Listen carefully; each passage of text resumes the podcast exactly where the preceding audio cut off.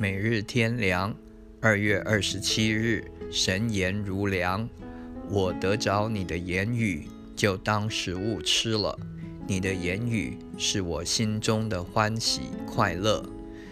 那红书第十五章十六节，任何人都很注重食物，不吃食物就不能生存。肉身如此，灵性也是一样。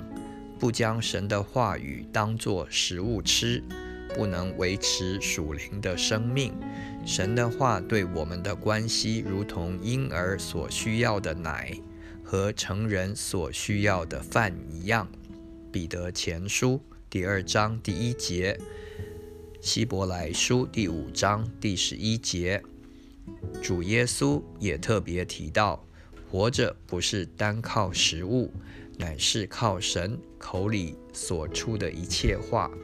马太福音第四章第四节，约伯说：“我看中他口中的言语，过于虚用的饮食。”约伯记二十三章十三节，以色列人在旷野如何天天收取玛纳，照样信徒也要天天收取神的话。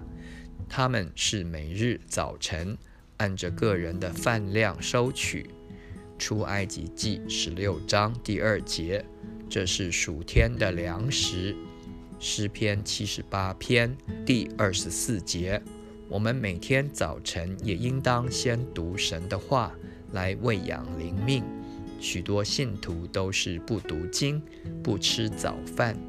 这是看重神的话过于日用的饮食。